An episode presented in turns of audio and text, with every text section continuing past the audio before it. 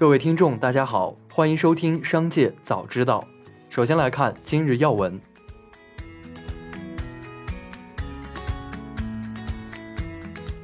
美国联邦通信委员 FCC 宣布，禁止华为、中兴通讯、海康威视、海能达和浙江大华五家公司在美国销售设备。FCC 称，这五家的产品对美国国家安全构成不可接受的风险。FCC 此举的依据是其于2019年颁布的一项旨在保护美国通信网络安全的法律。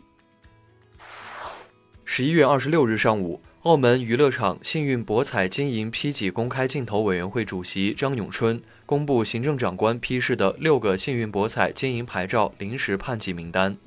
排名得分由高至低依次为美高梅金店超豪股份有限公司、银河娱乐场股份有限公司。威尼斯人澳门股份有限公司、新豪博亚澳门股份有限公司、永利度假村澳门股份有限公司、澳娱综合度假股份有限公司。这意味着未来至少十年，澳门博彩业大概率依然维持目前六分天下的格局。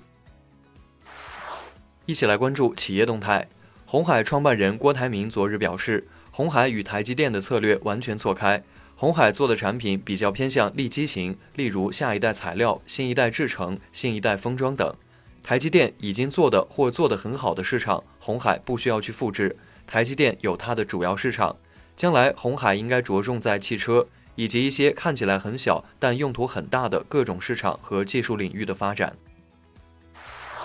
全球首富、推特首席执行官马斯克发表推文表示。在二零二一年一月六日，特朗普支持者袭击美国国会大厦后，推特对时任总统特朗普的封禁是一个严重的错误，必须予以纠正。他还在一则推文中回复称，将在二零二四年总统竞选期间支持美国佛罗里达州州长罗恩·德桑蒂斯。据知情人士透露，亚马逊有可能在今年年底解决欧洲监管机构发起的反垄断调查。知情人士表示。欧盟委员会很可能在年底前接受亚马逊的约束性建议。据称，这些建议包括终止某些有问题的做法，例如使用独立卖家的数据。另外，和解协议还应包括部分条款，如要求亚马逊在为选出竞争中的赢家而对所有卖家进行排名时给予平等对待。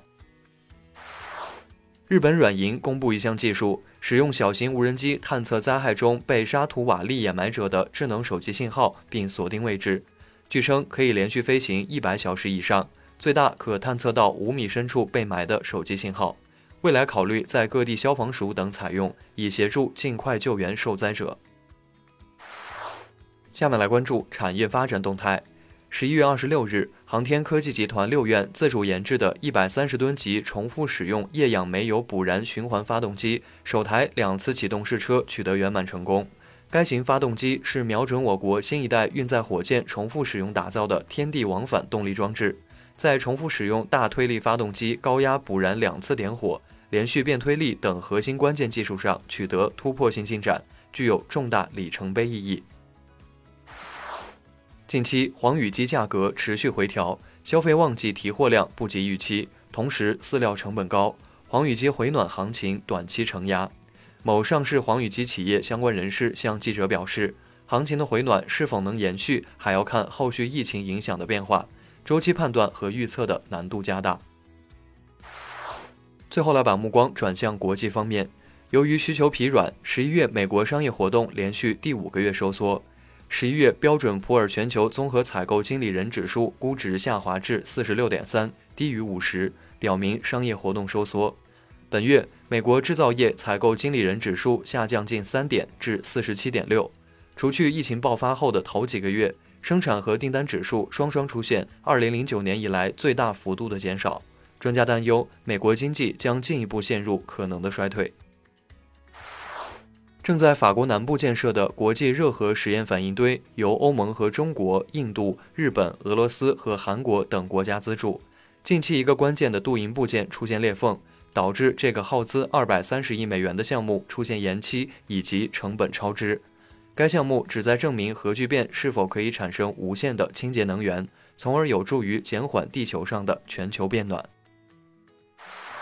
日本电气通信大学青森市初创企业将开始开展积雪发电的验证实验。积雪发电的原理是利用雪与太阳热量等的温差来驱动涡轮。验证实验将在废弃学校的泳池内从十二月开始实施，预计发电效率能匹敌光伏发电。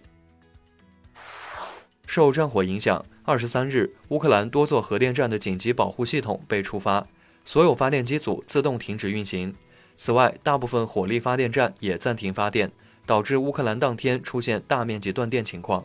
二十五日，乌克兰电力供应情况有所好转，所有核电站都已重新接入国家电网，电力供应正在逐步恢复。以上就是本次节目的全部内容，感谢您的收听，我们明天再会。